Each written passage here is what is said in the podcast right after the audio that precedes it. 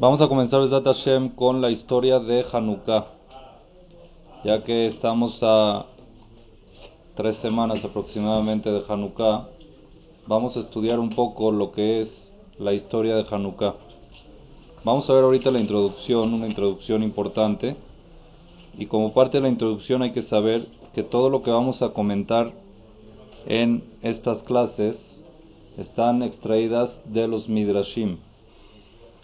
Los Midrashim se pueden... Eh, eh,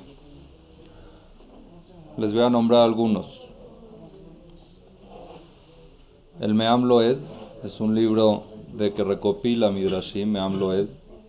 El Sefer Atodá, que es un libro también que trae bastante información de historia. Y hay otro libro que se llama Dibrei Yemeh Habayit Sheni. La historia de la época de la segunda casa del segundo Betamigdash y también el libro Yosifun, que en español se llama Josefus. No sé si escucharon hablar de él. También sobre eso está basada la historia esta en esos libros. La extrajo un editor que decidió no poner su nombre y nombró su libro como Hanukkah, Yemeh Hanukkah Los días de Hanukkah ya sea de Alajá y ya sea de la historia. Entonces vamos a empezar, con la introducción.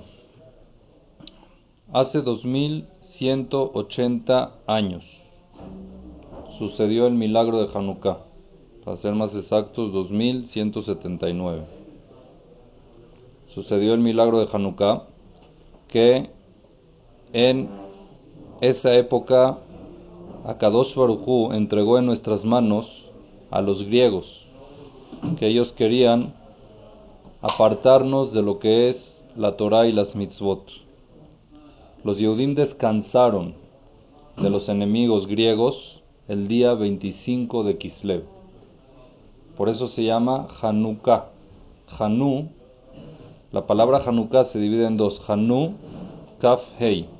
Hanu significa descansaron y Kaf, Hei significa 25, el día 25 de Kislev.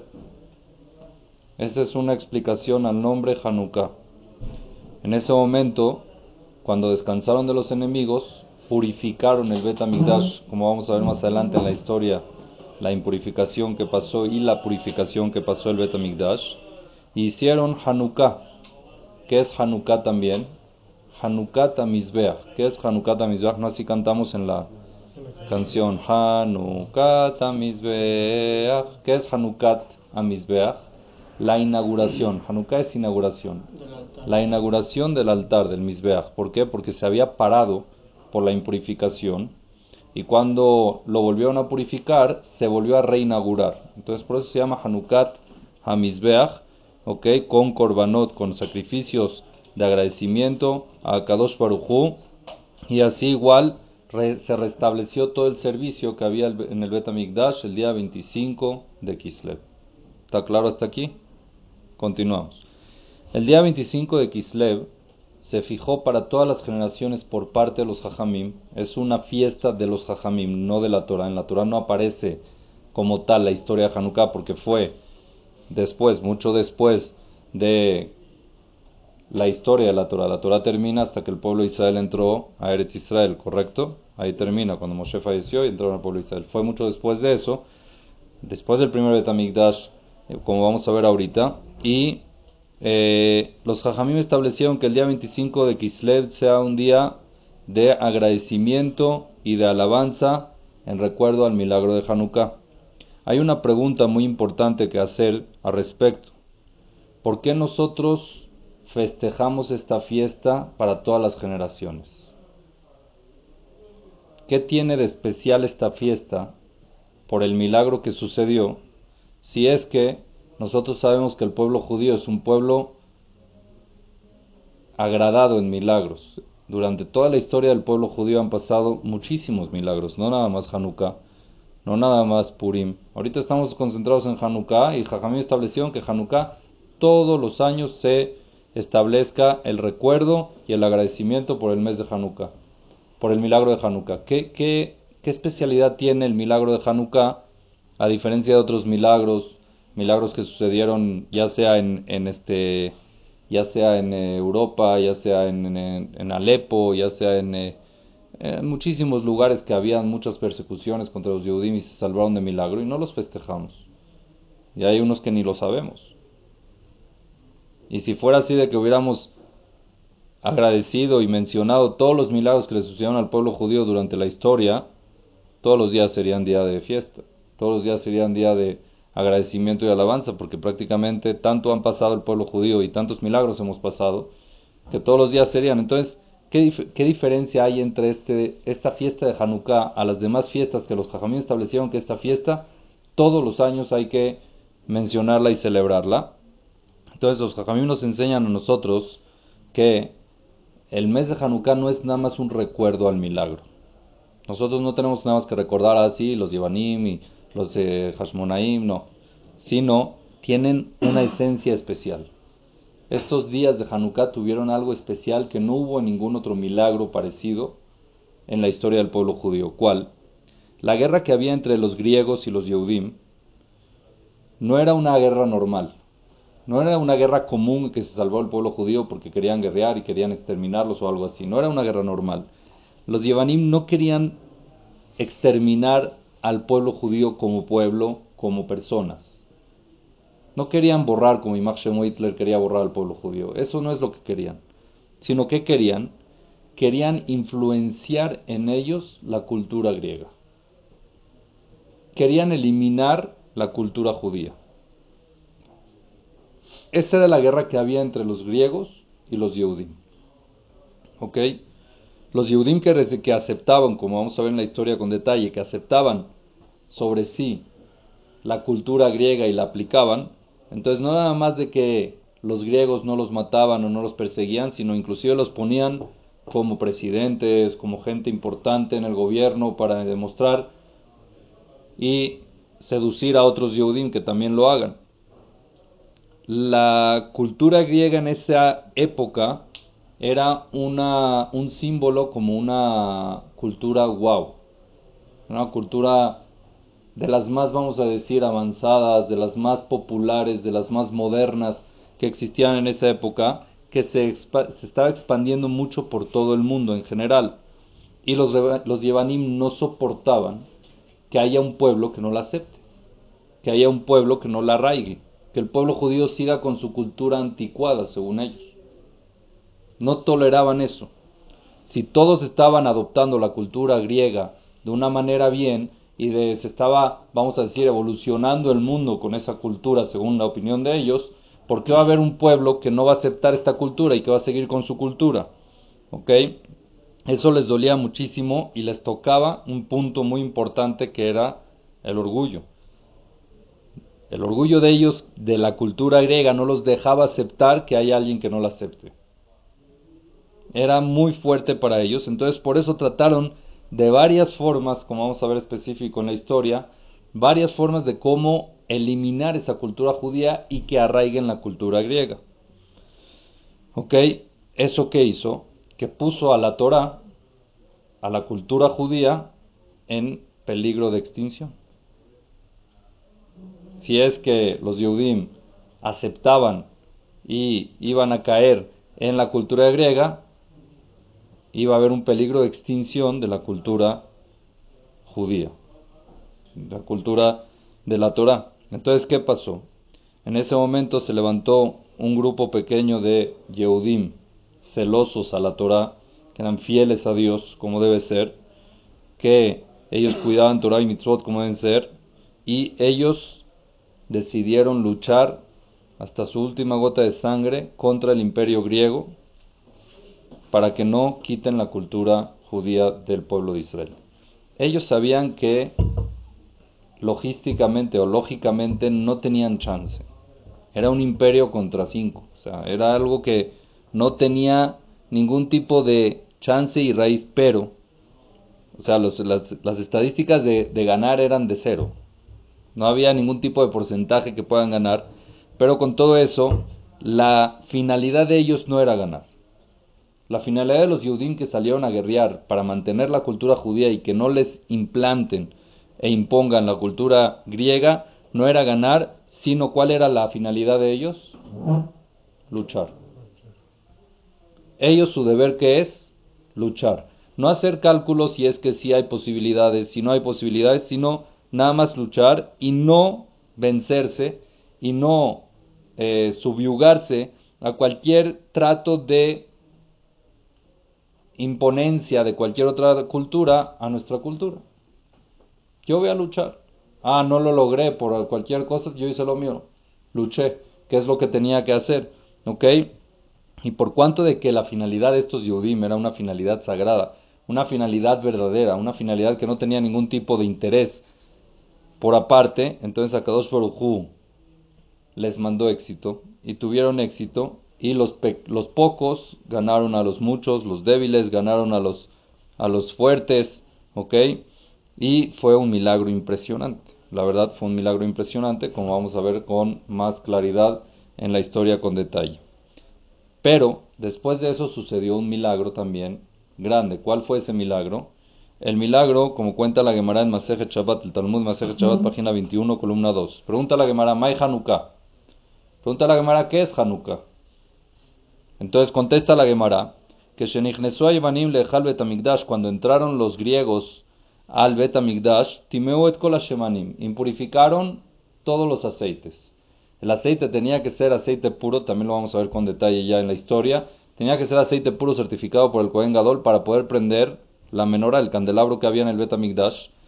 Era un candelabro que se prendía con aceite puro, aceite que no pasó por manos de alguien que estaba impuro.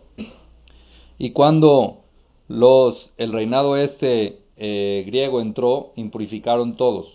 La jarrita que quedó, ¿no? Por eso, entonces, cuando los Hashmonaim, que eran los que lucharon contra los griegos, pudieron vencer a los griegos, entraron al Bet quisieron prender la menorá y no había ningún aceite, no había ningún aceite que esté puro para poder prender en Bet Todos los aceites los habían purificado, les habían quitado el sello de, de calidad, vamos a llamar así estaban sellados y no había ninguno, ¿ok?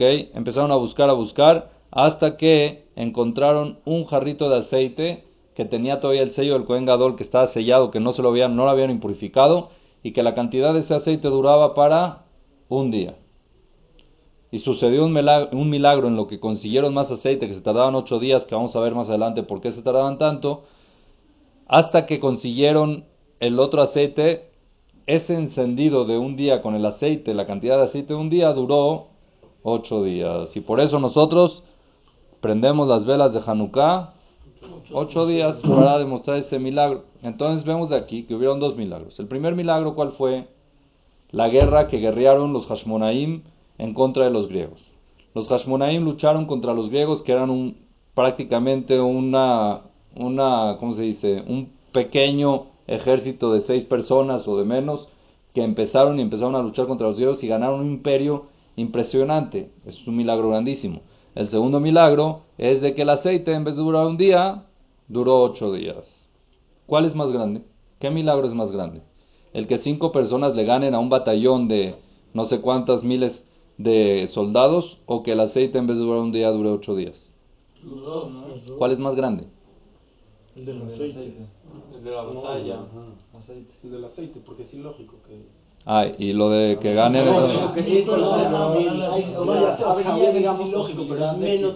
Si yo te digo, ¿de cuál te impresionas más? De la batalla. De la batalla. Te impresiona más un milagro, oye, es, es, no, tienen, no tiene chance. O sea, el aceite todavía me puede decir, era mucha calidad. Bueno, un milagro, sí, sí, milagro, sí. Pero la impresión que da el que cinco personas le ganen a... Un millón. No sé cuántos eran, no me acuerdo bien el detalle, lo vamos a ver más adelante, pero impresionante de tanta gente, es un... ¿Y nosotros qué festejamos, la guerra o el aceite? El aceite. Entonces viene la pregunta. No te digo que no festejes o no recuerdes el milagro del aceite. Sí vamos a recordar el milagro del aceite, es un milagro, sí. Pero ¿dónde quedó la guerra? ¿Por qué, no sé, no nos vestimos de, de guerreros o hacemos este una una sí una algo no sé algún tipo de símbolo que ganaron la guerra estos eh, pocos contra los muchos los débiles contra los fuertes. Teníamos que también mencionar algo. No todo Hanukkah que es el aceite las velas. uno, es material y otro es más espiritual. Está bien pero la guerra de ellos fue por, por lo espiritual no o sea, pero fue porque querían, querían, se, se revolvió. ¿El aceite también es material o no? La menorá es... ¿Pero el aceite es material o no es material? Fue un milagro material también. Fue un milagro de que duró más el aceite. Entonces aquí los jajamim, la respuesta es la siguiente. Los jajamim nos quisieron transmitir un mensaje que es para todas las generaciones y es por eso que los jajamim establecieron que esta fiesta de Hanukkah se haga todos los años, se, se festeje todos los años y que también el festejo sea con el aceite y no con la guerra. ¿Por qué? Miren esta respuesta qué bonita. En este milagro del jarrito de aceite hay un mensaje para todas las generaciones de después de ese milagro hasta el día de hoy nuestras generaciones. ¿Cuál es ese mensaje? Los griegos lo que quisieron que es arrancar la cultura judía, arrancar el judaísmo de nuestras vidas. Que sigamos viviendo vida material, pero como griego. Asimilarnos a ser griegos. A que nos olvidemos de lo que es un yehudí y que nos asimilemos a los griegos. Miren que los griegos cuando entraron al Bet Migdash no virtieron, no rompieron los jarritos y los tiraron al piso. No tiraron el aceite. ¿Qué le hicieron? Lo impurificaron.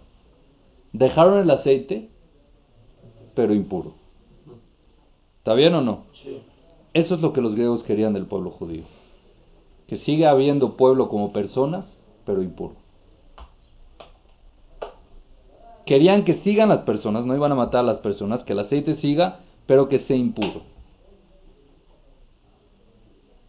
El, la palabra Hashemen, el aceite, que significa en hebreo el aceite, en español el aceite, Hashemen, que es el aceite, son las mismas letras y las cambiamos un poco de Neshama. ¿Qué es Neshama? Alma. Alma. Es por eso que cuando alguien fallece, ¿qué prenden? Velas, porque Hashemen se prende una vela de aceite porque es igual que las velas que Neshama. Es igual que la letra de Neshama, es lo que se parece a la Neshama. Los griegos lo que quisieron impurificar es el alma judía, no el cuerpo. Querían que el cuerpo siga, pero que el alma esté impura. No querían eliminarla como Titus, como Amán, como otros que querían eliminarla como Hitler y Nashremot, sino querían impurificarla con culturas ajenas al judaísmo. Con culturas que no nada más son ajenas, sino son contrarias a lo que es la cultura de un yudí. ¿Ok? Muchos en verdad cayeron muchos Yehudim en esa época cayeron y se asimilaron a la cultura griega y en verdad se impurificaron. Muchos aceites se impurificaron. Pero Akadosh Baruchu nos quiso enseñar que siempre va a quedar un aceite puro. Akadosh Baruchu nos quiso transmitir que siempre va a quedar un aceite puro que tiene el sello del Kohen Gadol, quiere decir que está puro al 100%, y es, ese es el mensaje que nos quieren transmitir los Jajamim para todas las generaciones. Siempre Akadosh Barujú va a cuidar de que algo en el pueblo judío quede puro. Aunque haya asimilación, aunque haya culturas raras que nos traten de meter los goín al lado, aunque haya modas que van en contra de la religión judía, aunque hayan cosas de que empiecen a hacer de que van totalmente en contra de la religión judía, siempre va a quedar un jarrito de aceite puro. Y de ese aceite,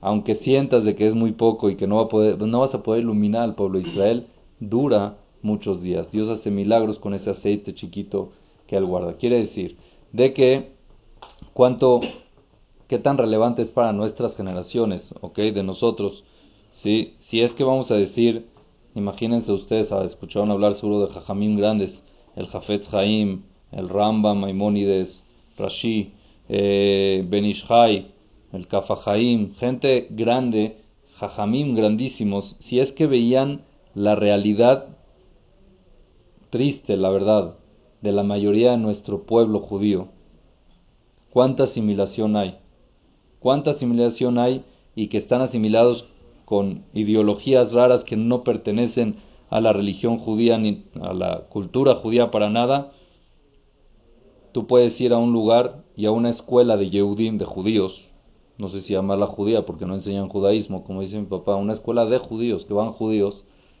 y entras y les preguntas qué es lo primero que se dice cuando uno se levanta en la mañana, y no saben. Les hablas del Shema Israel y tampoco saben. ¿Existen o no existen? Les preguntas qué es Shabbat, no tienen idea. Nada más para que tengan una, una noción, vamos a decir algo, seguramente así en el mundo tristemente hay mucho, pero ustedes saben, conocen Orlando, por ejemplo, ¿sí? ¿Cuántas escuelas judías hay en Orlando? Ni uno. ¿Cuántos knises hay en Orlando? Uno y medio. Un knis oficial y otro restaurante se hace knis. ¿Cuántas tiendas kasher hay? ¿Cuántos restaurantes hay? Uno o dos. ¿Cuántos Yehudim hay en Orlando? ¿Quién sabe? Veinticuatro mil. Perdidos. Perdidos, perdidos, perdidos. Y puede ser que agarras a uno. Pues la luz ahí. ¿Ah? ¿Existe todavía en el mundo luz o no? Aunque hay oscuridad y hay muchos aceites impurificados, hay aceites purificados, que esos aceites lo que tienen que hacer es dar luz en lo que se purifican los demás. Seguir dando luz al mundo en lo que se purifican los demás. Ya existe en Orlando Baruch Hashem movimiento que poco a poco se va haciendo, pero igual no es fácil. Hay asimilación, hay cultura extraña que ataca muy fuerte y que se, uno siente que está actualizado con esa cultura y si agarra, arraiga la cultura judía está anticuado. Es muy difícil. Imagínense lo duro que es entender nada más eso, de que un yehudí no sepa lo que es Shema Israel, cuando antes todo el mundo sabía que es Shema Israel. Que un yehudí no sepa lo que es Shabbat, cuando era obvio que es Shabbat. Entonces vemos de que sí estamos en un mundo de que las culturas lo que quieren hacer en unas generaciones, que las culturas lo que hacen es atacar no al pueblo como pueblo, sino como religión, como cultura. Existe un concepto que se llama el holocausto silencioso. ¿Escucharon hablar de él? Ah, existe un holocausto que fue lo aleno masivo, pero existe el holocausto silencioso que dice que está matando a más Yehudim, no, no muerte física, sino muerte espiritual con las, eh, ¿cómo se dice? Con las eh, asimilaciones que hay. Hay un estudio que no lo tengo ahorita en mente claro, pero si pueden meterse a investigarlo, de cada familia en Estados Unidos, después de cuántas generaciones ya se elimina la familia, ya no hay ningún recuerdo judío. Bastante con que uno se vaya con una goya, se acabó, ya los hijos ya son goyim, se acabó. Y así hay, creo que después de tres generaciones ya no queda nada si es que no son que conservan la religión judía. Entonces un holocausto silencioso, que eso es lo que los griegos quisieron hacer en esa época y lo lograron lo lograron y hoy en día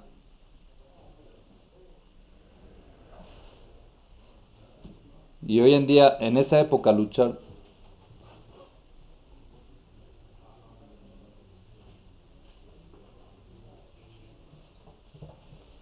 los los eh, Hashmonaim en esa época los Hashmonim, en esa, los en esa época lucharon para mantener que no se borre del todo y mantuvieron ese aceite pequeño, esa Neshama pequeña, esa luz pequeña.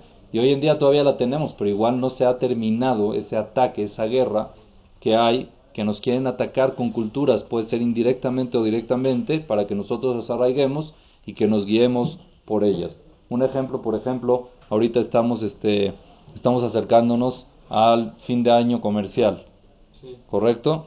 ¿Quién festeja el fin de año? Los Goim. Es una fiesta de los Goim. ¿Acaso a un judío le falta, le falta fiestas para buscar más? Entonces decir feliz año prácticamente te estás uniendo a una cultura que no es tuya. Si hay que respetar a los Goim que hagan lo que ellos quieran, pero tú no ser parte. Yo conocí gente que eran religiosos en eso.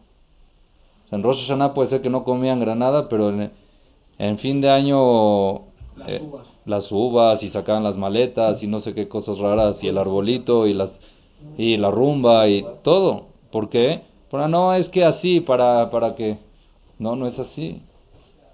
Uno puede caer en parte. ¿Qué es Abodazara? Abodazara es dar un servicio ajeno al tuyo. Toda fiesta que no esté escrita en, el, en los jajamim y que los jajamim la avalan y que viene a base, aparte de que si estudian bien por qué fue, por qué nació esa fecha, fue por persecución a Yehudim. En su época, a ver si lo hablamos de Constantino y todo eso, es toda una historia que fue en contra de Yehudim y un Yehudí festejando una fecha que la establecieron para ser en contra de los Yehudim. No digo, son vacaciones, bueno, escolares, así son, ¿qué podemos hacer? Pero de ahí a festejar, de ahí a felicitar. Mucha gente me escribía, jajam, rabino, feliz año, no sé qué, le digo, gracias, pero retardado, porque fue hace unos meses, ¿no? Ok, para nosotros el fin de año, cuando es? En Rosh Hashanah, y es el único, la fiesta que nosotros tenemos, no hay que buscar fiestas raras. Entonces, festejan Halloween y no festejan Purim. Pero Halloween no es, o sea, ¿Se viene? Ah, no. Sí es. Entonces, ¿qué es? No sé, me dijeron que era... ¿Sabes qué te diga más? Yo sé que lo hacen sin intención porque no saben, pero el Día de la Madre, ¿sabes de dónde viene? ¿De? De la Madre Virgen María. Ah, sí. Lo vale, no lo de Si lo estudias a fondo, es verdad, hoy en día ya no, y no piensan en eso, y es más comercial y todo lo que quieras, pero ¿cuál es la esencia? Tú cuando lo haces te estás pegando una esencia, aunque lo hagas inconsciente. Entonces, que te faltan fiestas en el judaísmo para poder buscar, para tener que buscar otras fiestas. Entonces, todo eso es lo que los jajamim quisieron transmitirnos con esta fiesta de Hanukkah. ¿Cuál es? De que nosotros tenemos nuestras fiestas, tenemos nuestra cultura, y no tenemos que aceptar de que lleguen culturas ajenas e impurifiquen a nuestra cultura. Y aunque nos sintamos más modernos y más todo lo que quieras, a la final eso logra que se termine y se extermine el, pueblo- el pueblo judío. Y es lo que nosotros tenemos que recordar cada año. Que nosotros inclusive dentro de nosotros de cada uno existe un poquito de aceite puro que hay que hacerlo crecer. Y que toda nuestra alma sea pura. Alejar culturas ajenas y acercar la cultura judía a nuestras vidas. Entonces por eso los jajamim, por eso los jajamim establecieron muy importante esta fiesta de Hanukkah, de celebridad para todas las generaciones, festejando que el aceite, porque ese es la, la- el mensaje que nos querían enviar. La guerra sí fue un milagro muy importante, pero eso no nos deja un mensaje. El mensaje que nos deja es el aceite, así como el pueblo judío ha tenido otras guerras que también han sido milagrosas. O Ok. sea, no, lo, no lo festejamos por la Por la guerra lo festejamos por el hecho de que nos salvamos como cultura judía y que eso es lo que hay que guerrear en cada generación, luchar para mantener nuestra cultura judía. Esto es como introducción.